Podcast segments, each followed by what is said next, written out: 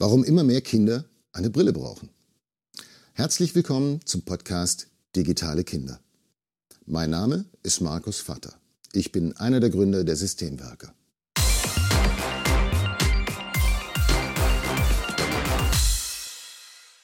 Sie würden mir nicht glauben, mit welcher Geschwindigkeit meine Kinder fähig sind, mit den zwei Daumen eine WhatsApp-Nachricht zu schreiben. Ich würde mir dabei sicher das Quervain-Syndrom einhandeln.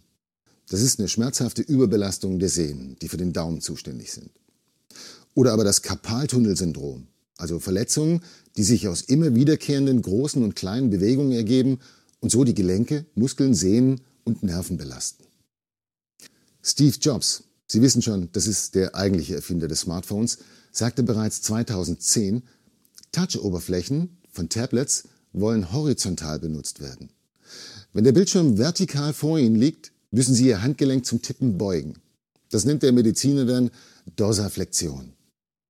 Tatsächlich kenne ich aber niemanden, dem das wirklich passiert ist. Aber Touchscreens haben noch mehr Tücken. Wenn Sie eine virtuelle Tastatur auf dem Touchscreen benutzen, fehlt Ihnen ein taktiles Feedback. Also im Gegensatz zu einer mechanischen Tastatur gibt es hier keinen Widerstand. Das sorgt dann dafür, dass wir mit unseren Fingern bis zu achtmal stärker anschlagen. Finger und Handgelenke finden das dann gar nicht gut. Aber das ist eigentlich alles ein alter Hut. Das ist sozusagen der Tennisarm der IT. Inzwischen haben wir ganz neue Krankheiten durch Smartphones. Zum Beispiel den Smartphone-Nacken. Das sind Verspannungen und Abnutzung der Halswirbelsäule durch ständiges Beugen über das Smartphone. Oder die Smartphone-Akne. Kein Witz. Diesen Begriff kannte vor zehn Jahren noch kein Mediziner. Die entsteht, wenn beim Telefonieren Keime vom Display an die Wange gelangen. Die Folge sind Ausschlag oder Pickel. Übrigens, Mobiltelefone sind richtige Bakterienherde. Auf so manchem Display sitzen mehr Keime als auf einem Toilettensitz. Ärzte raten dazu, im Bad oder auf der Toilette auf das Mobiltelefon komplett zu verzichten. Liegt das Handy im Badezimmer, setzen sich fiese Keime drauf ab. Wäscht man sich dann nicht gleich die Hände nach der Toilette, hat man gute Chancen, ein paar E. coli-Bakterien, das sind die Darmbakterien, auf dem Display und damit auch beim nächsten Telefonat an der Backe zu haben. Richtig übel wird's auf öffentlichen Toiletten oder in Krankenhäusern. Da lauern dann gerne auch mal resistente Keime. Nun ja, unreine Haut und eine Sehnenscheinentzündung sind unangenehm, aber die gehen vorbei.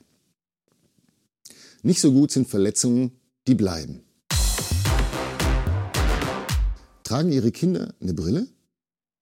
Immer mehr Menschen brauchen eine, wenn sie etwas in der Ferne sehen wollen.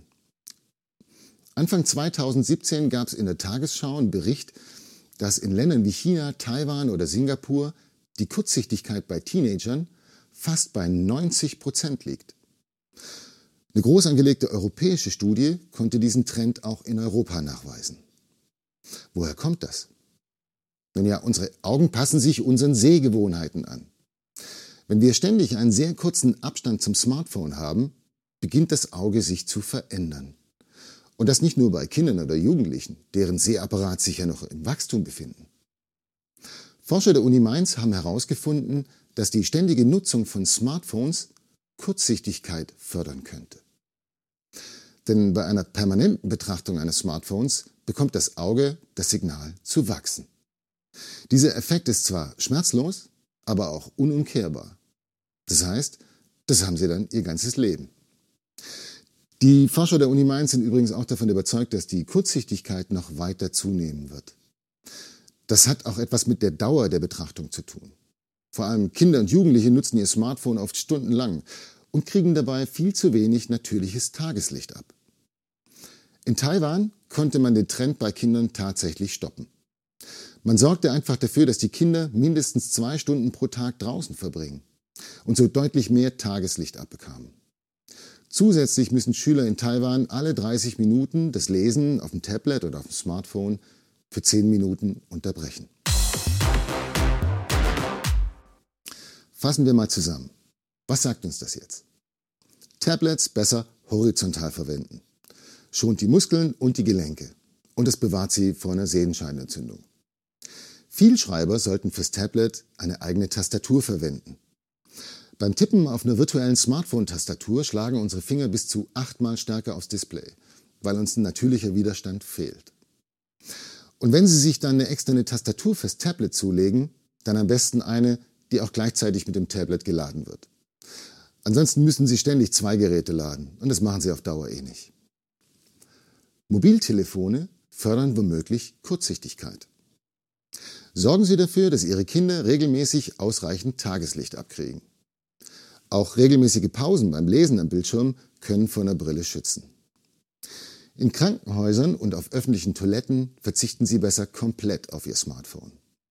Im besten Fall haben Sie es ansonsten nur mit E. coli-Bakterien zu tun und im schlimmsten Fall mit multiresistenten Keimen. Sie finden weitere Informationen zu physischen Belastungen bei der Nutzung von Smart Mobile Devices bei der Bundesanstalt für Arbeitsschutz und Arbeitsmedizin. Die Adresse hinterlege ich nochmal in den Show Notes. Warum gibt es eigentlich keine Gebrauchsanleitung für den gesunden Einsatz von Mobiltelefonen. Vielen Dank fürs Zuhören. Wenn Ihnen unsere Podcast-Reihe gefällt, empfehlen Sie uns weiter. Und hinterlassen Sie mir eine positive Bewertung auf iTunes. Schauen Sie mal auf YouTube vorbei, da gibt es das Ganze auch noch mit bewegten Bildern. Schreiben Sie mir Ihre Erfahrungen und Ihre Fragen zu diesem Thema. Meine Kontaktdaten finden Sie in den Show Notes oder auf unserer Homepage unter www www.systemwerker.de.